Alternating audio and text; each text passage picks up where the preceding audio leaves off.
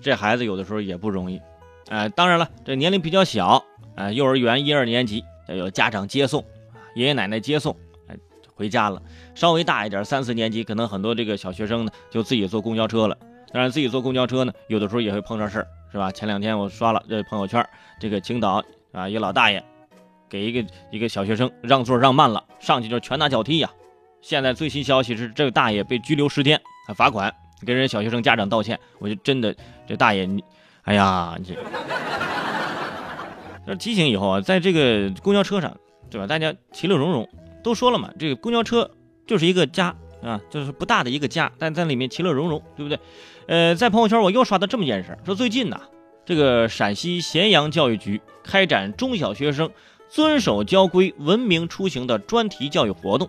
这个初衷非常好，但是其中有这样一条说，即便爱心专座无人使用，中小学生也不得坐，啊，就不能坐，啊，世界上最遥远的距离，就是我站在一个空空的爱心专座前，但是我却不能坐上去。有很多专家就表示说，此举的出发点是好的，但方式方法有待商榷，对吧？这个。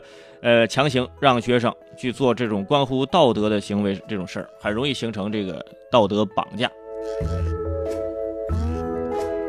我也是觉得，我跟专家的观点是一样的啊，我也是专家，我也是觉得这出发点是好的，但是方式方法啊有待商榷，对不对？工作人员表示说，这一二年级的小学生啊，算是这个老弱病残孕中的弱啊，但是一二年级的小学生呢，几乎是没有自己坐公交车的啊，因为家长就接送嘛。即使乘坐公交车，也是有人监护人看管的。如果有人让出普通的座位，一二年级的学生是可以坐的啊。之所以哎还需要商榷呢，就是真的是兜了个大圈子。你想想啊，一个上小学的小孩子，哪里懂得大人们心里的这个过程？这个心理世界这么复杂，在车上拥挤嘈杂的这个环境当中，要综合自己的年纪，考量周围的环境，还要分清哪些是阿姨，哪些是奶奶，哪些是叔叔，哪些是爷爷，是吧？本来刚刚逃离题海。又来了道生活附加题，最重要的是，如果我刚刚在学校踢完足球，我真的很累，我怎么办呢？而且这样呢，也容易陷入到一个循环当中。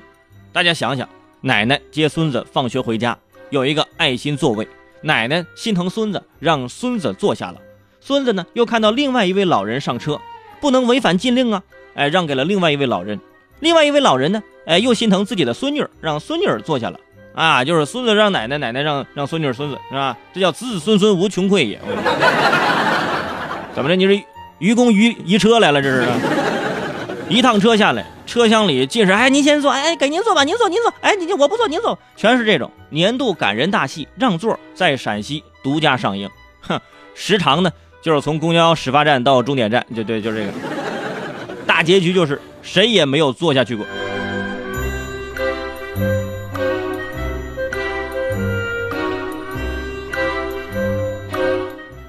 说到这儿呢，很多朋友就想起来，是这个有点这个规定啊，有点不太好。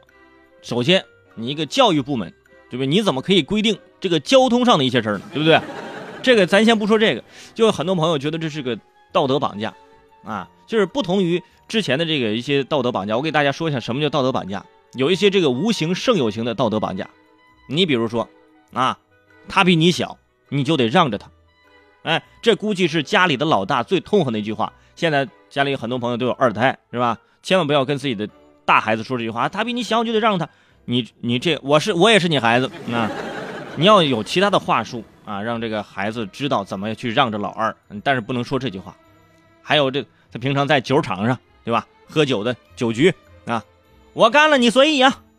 我要真随意了，他就认为这哥们不讲义气，对不对？那我只能干了。一般说我干了你随意啊。就基本上都干了，你知道吗？那你说这句话多余？你直接干了不就得了吗？这，而且面对这种情况，你还不能生气啊！你你如果你真生气了，哎呦，还生气了，还我开玩笑呢！哎呦，这朋友怎么这么开不起玩笑？简单这么几句话，你看你就被道德绑架了三次，还说是友情岁月呢，跟绑架历险记差不多。这个，所以啊，泉州伟盛呢，在这也提醒各位，在很多方面呢。我们都应该做到的是什么呢？就是严于律律己啊，宽以待人，己所不欲，勿施于人啊。但是如果你用反了，你可能你就形成了这种道德绑架。其实很简单，就一个公交车让座的事儿，对不对？车里人多，对吧？你你坐这个座位，如果有老年人上来，有孕妇上来，对吧？有残疾人上来，咱就让。如果车里没什么人，空着座呢，你为什么不坐呀？就喜欢站着，你喜欢站着，嫌你高啊？是？就是很多很简单的事情啊，到最后都搞得教条主义了啊！也希望这个当地这个这个这个规定啊，好好的再讨论讨论，是不是？对，以上呢就是我的这个意见啊，但是但是太遥远，我的意见可能也没用啊。但是我知道啊，我的节目有陕在陕西有很多的听友，有很多陕西的朋友喜欢听我的节目啊，呃，比如还有很多西安的朋友，对吧？你们发个朋友圈。